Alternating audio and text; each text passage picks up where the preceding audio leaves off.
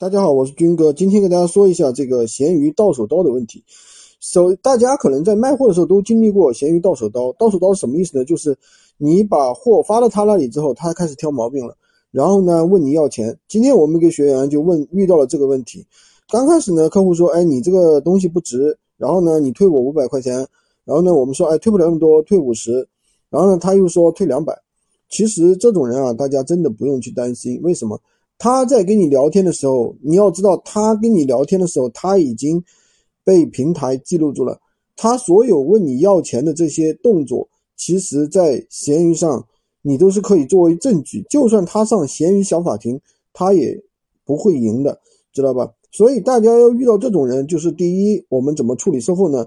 千万不要跟他发生一些口角，不要态度不好。如果态度不好，甚至拉黑，对吧？态度不好，拉黑肯定都是不行的。那么第二个呢，就是我们去跟人交谈的时候呢，要注意保留证据，对吧？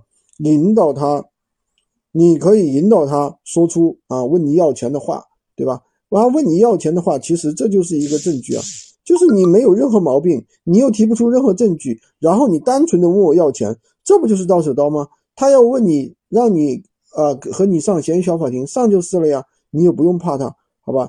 今天就跟大家分享这么多，喜欢军哥的可以关注我，订阅我的专辑，当然也可以加我的微，在我头像旁边获取闲鱼快速上手笔。